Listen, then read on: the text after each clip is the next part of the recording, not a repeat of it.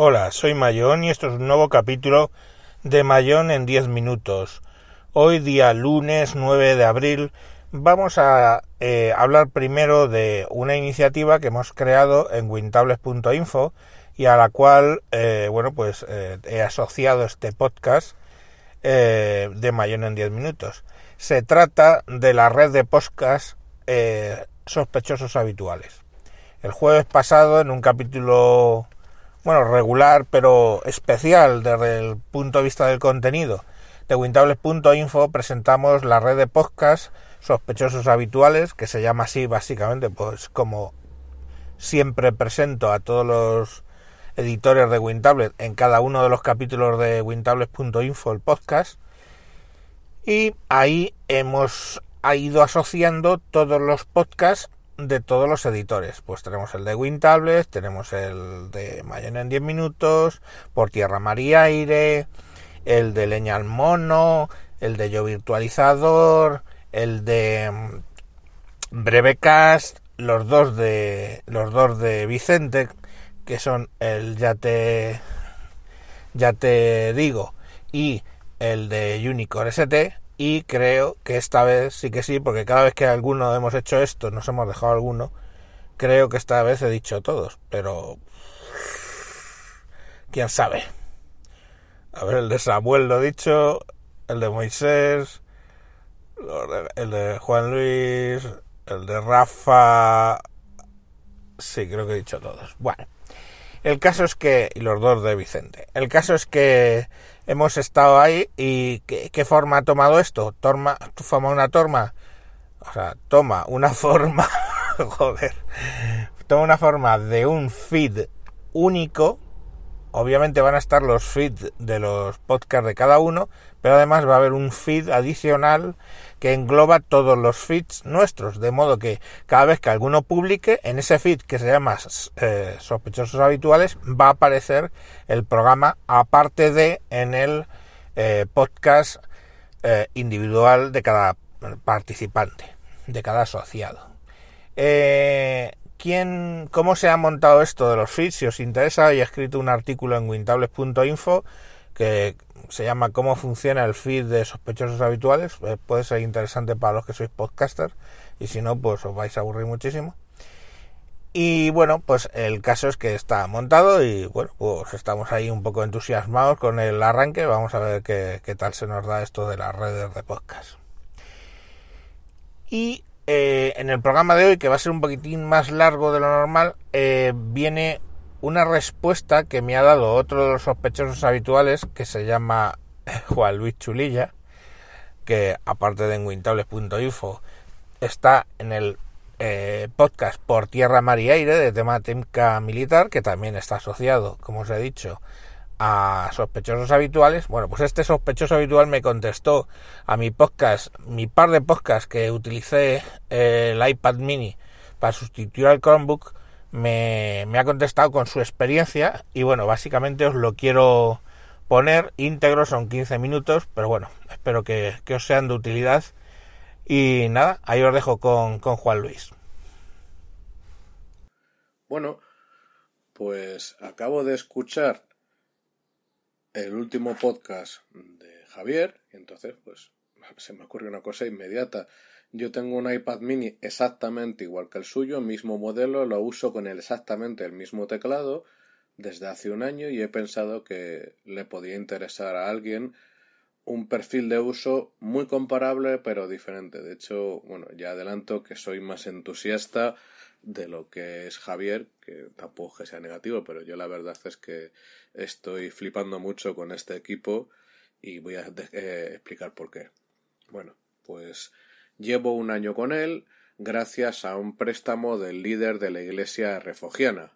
La verdad es que inicialmente pensé que era demasiado pequeño, pero no he tardado, no he tardado en darme cuenta de que para nada. O sea, eh, la idea que yo tenía inicial y algún defecto que encontré luego se han compensado de sobra con el uso que le doy. Bueno, la diferencia entre el setup de Javier y el mío es que yo llevo encima un iPhone Eso no es crítico, pero bueno, sí es importante porque por una parte compartir internet es transparente, el esfuerzo es cero. Tú dices, píllame el teléfono, el internet del iPhone y pum, ya está. Por otra parte, puedes mandar y recibir llamadas, lo que permite usar el iPad como un móvil gigante. Eso sonaría, pues, una gilipollez. Enhorabuena, tienes un móvil de 7,9 pulgadas. Hasta que estás currando con él o estás haciendo tus cosas, te entra una llamada, la atiendes, no tienes que coger nada más, cuelgas y listos. ¿Vale? Y finalmente, el airdrop lo que permite también es compartir entre cualquier iCosa o Apple cosa o eso, como sabéis los manzaneros, que yo no me considero manzanero todavía lo que es útil cuando quieres mandar algo del iPad al WhatsApp, que es un pequeño fallito, que el WhatsApp ya sabéis que solo funciona con móviles. Mi uso principal, bueno, pues es que nace de la comodidad. Por una parte, pues me cabe en cualquier bolso, mis, bolsos, suelen ser chiquititos para que no me estorben y no pesen y controlar el peso, y está en la chaqueta. Por otra parte, aporta algo más del doble de superficie de pantalla comparado con un iPhone o smartphone equivalente. En apaisado es como colocar dos iPhone en vertical, lado a lado, y poner una pequeña columna de pantalla entre medias. Es mi máquina de consumo de contenidos principal ahora mismo. ¿Por qué? Porque, y esto es, digamos, la razón total, lo llevo siempre encima. Yo entiendo que un iPad más moderno que el mío, pues da muchas ventajas, pero no siempre lo tienes encima. Y yo este cacharro siempre lo llevo encima. La práctica total a veces, casi siempre en el escenario que tengo el móvil encima, también tengo el cacharro este. Bien. Eh, me resulta más cómodo que un smartphone a la hora de leer contenidos, porque puedo aumentar el tamaño de letras sin colapsar las líneas de texto. Esto para lo que ya somos un poco veteranos, siendo así muy amable, o que vemos menos que un gato de yeso, o que nos ha atizado la presbicia, pues es realmente cómodo, de verdad. Por las mismas razones y por muy poco más peso que un smartphone, lo estaba comparando ayer con el Galaxy Note 4 de mi esposa, em, los vídeos se pueden visualizar muchísimo mejor, os podéis imaginar, ¿no? Yo al menos en un smartphone no tiendo a ver demasiados vídeos porque yo veo las cosas muy chiquititas y verlo en este tamaño pues es importante. Y aquí viene una cosa chula. Al tener el peso que tiene, que es poquito más que el de un smartphone, tienes una ventaja tremenda a la hora de, comparado con un iPad o cualquier otra cosa, a la hora de cogerlo con una sola mano. Yo leo con una sola mano sin cansarme hora tras hora. Eh, con un iPad no se puede hacer eso, con un tablet de rollo Surface, lo que queráis. Em, lo que dice Javier es muy cierto. Lo puedes emplear 10 horas conectado a Internet pero es que es más, lo puedes emplear bastantes más horas si estás offline, por ejemplo, un avión. De hecho, bueno, uno de mis principales usos es Instapaper, o los que uséis Pocket es lo mismo, y también Kindle y también distintos lectores de EPUB, incluso de PDF que empleo, ¿vale? Bueno, pues cuando lees offline puedes tranquilamente más que duplicar esas horas de lectura. Y si escuchas músicas o, o sea, música o podcasts, con la pantalla apagada, pues ya ni te cuento las horas que le puedes echar. He de reconocer que para leer no es lo mismo que un e-reader, no es lo mismo que mi Kindle Paperwhite, que es el más moderno que tengo. Y en veranito, pues de hecho es que suelo llevar ambos, porque, bueno, pues el peso lo puedo asumir y para ciertas cosas de lectura muy prolongada yo sigo prefiriendo la tinta electrónica. Eh, sin embargo, he de reconocer que la pantalla eh, LCD del iPad es más que del iPad mini, estoy hablando todo el rato del iPad mini, por favor, eh, es más que adecuada y se puede leer perfectamente si no estás bajo el sol directísimo. Tú buscas una pequeña sombrita, el ángulo adecuado y ya estás leyendo. Si acaso, el problema que puede ofrecer el iPad es la tentación de distraerte con otras cosas y dejar de leer tu artículo largo o tu libro. Y ese es el motivo principal que me hace preferir el e-reader para avanzar más y mantener esa sesión de lectura prolongada. Otra cosa también muy chula es que para observar fotos o vídeos familiares, personales o profesionales no hay color. Insisto, llevo casi siempre el iPad mini encima. Muy bien, pues por ejemplo, cuando a mi madre le quiero enseñar fotos de sus nietos, pues cuando mi madre veía, yo la veía, cuando miraba las fotos del, en el teléfono, decía, ay, qué bien, qué tal, pero claro, es un tamaño al final chiquitito para una persona mayor. Pues bien, con el iPad mini no tiene nada que ver y se nota que se sumerge mucho más en eso, ¿no? Pero ojo, el tema es que además el iPad mini es un dispositivo acojonante para crear contenidos. Vuelvo al motivo principal. Lo llevas siempre encima junto con el teclado del que habla Javier. El peso es ridículo, el tamaño es ridículo y colocado encima de una superficie. Yo siempre como yo llevo siempre encima eso que está comentado en el blog, el Chuliyamat, que es una tabla de cortar chiquitita con una superficie antiadherente que la pegué con cianocrilato no se cae, es perfectamente válido para estar encima de las piernas y puedo escribir y escribir y escribir. La pantalla es adecuada para escribir. No es tanto como un portátil, pero es que me compensa sobradamente llevarlo siempre encima. Si sé que voy a escribir mucho, por ejemplo, en mi libro, pues al final tiendo a llevar eh, un portátil. Porque, coño, pues es más. no sé. Quizás porque soy viejo estoy más acostumbrado a eso.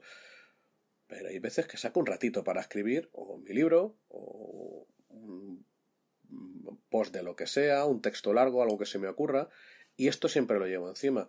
Y es que si comparo esta pantalla una vez más con la de un smartphone, ya no es solo por mi edad y mi presbicia, es que por muy poco más peso tengo mucha más pantalla y puedo hasta eh, dividir la pantalla en dos, estar consultando una referencia y estar escribiendo en la pantalla al lado.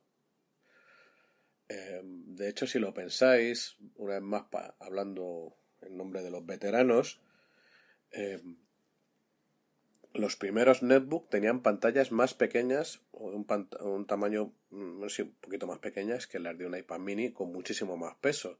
Y las UMPC ni te cuento que eran de 5 pulgadas. Hemos trabajado con pantallas más pequeñas, pero se trabaja mejor con esta pantalla.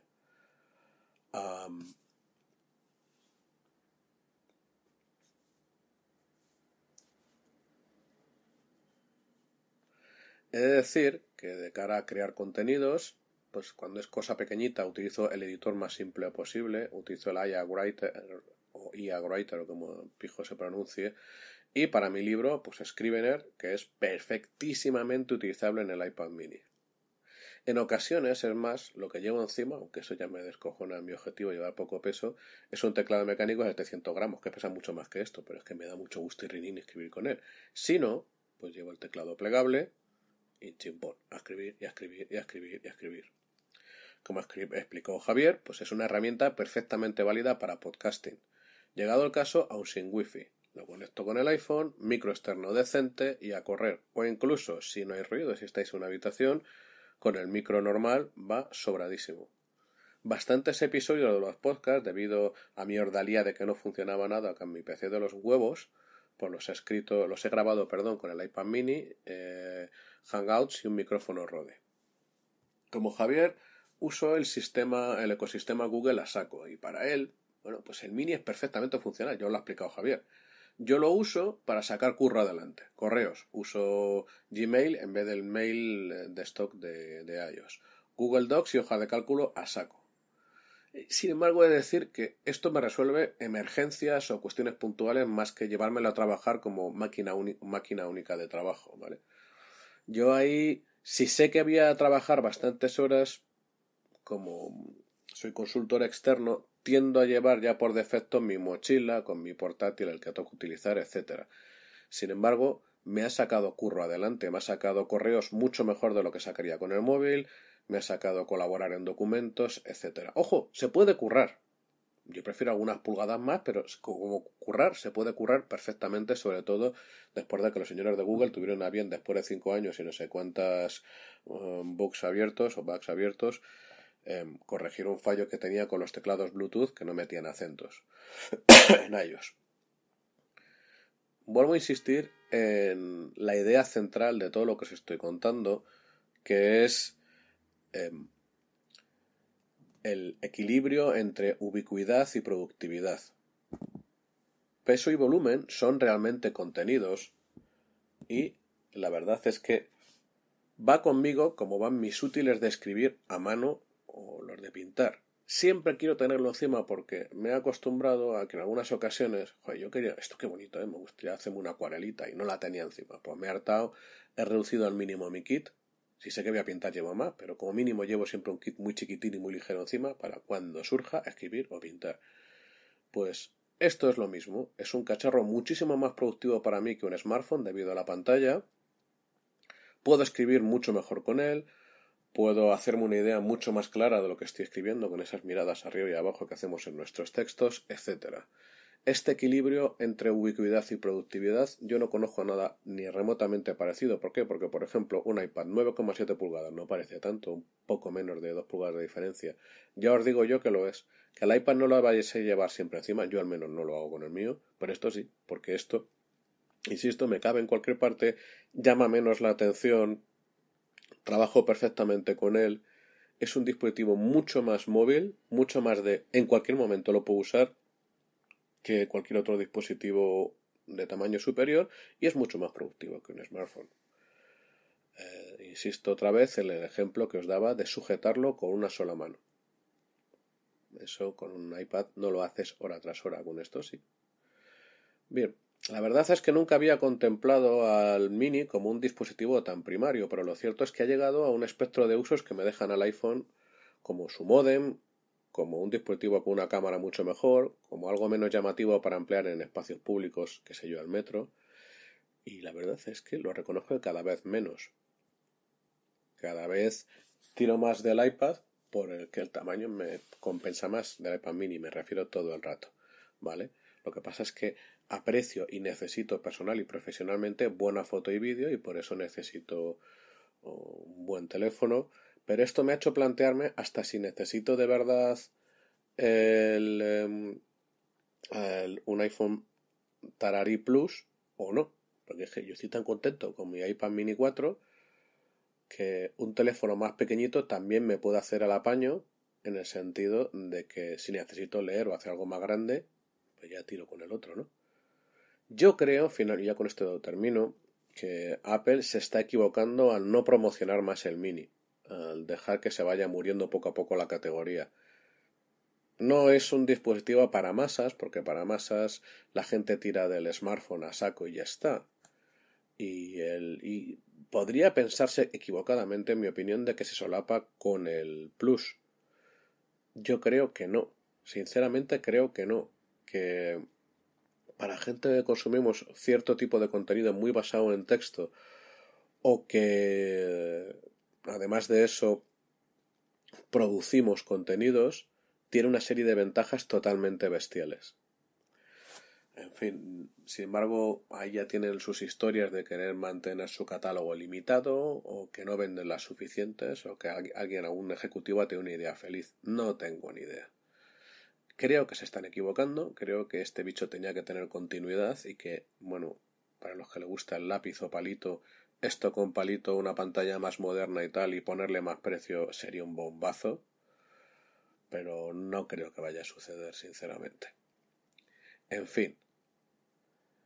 Eh, mi iPad mini, como habéis podido entender después de lo que os he contado, no está en venta. Tiene, además tiene un pelito, una rayita en la parte inferior que mejoraba bastante, porque soy un perfeccionista, pero bueno, lo uso constantemente no lo voy a vender ni de coña. Y es más, hasta me plantearía comprarme uno nuevo si este se escoña más de una manera irrecuperable o me lo roban o lo que fuera. Sin embargo, el de Javier sí que está en venta, así que si alguno os interesa, como es un bicho que está sin tocar, yo de verdad os recomendaría que os lo pensarais, porque mm, para el día a día os va a aportar muchísimo más, os va a estorbar muchísimo menos que un dispositivo más grande y va a daros más opciones que un smartphone. Así que, pues nada más. Hala, un abrazo a todos.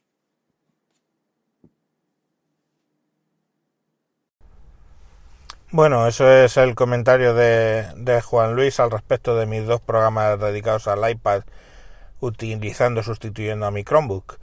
Eh, puedo firmar básicamente lo que, lo que dice. Si queréis escuchar más cosas de Juan Luis, ya sabéis, o en wintables.info cada 15 días, o en su podcast por tierra, mar y aire de temática de defensa, y la verdad es que está, que está muy bien.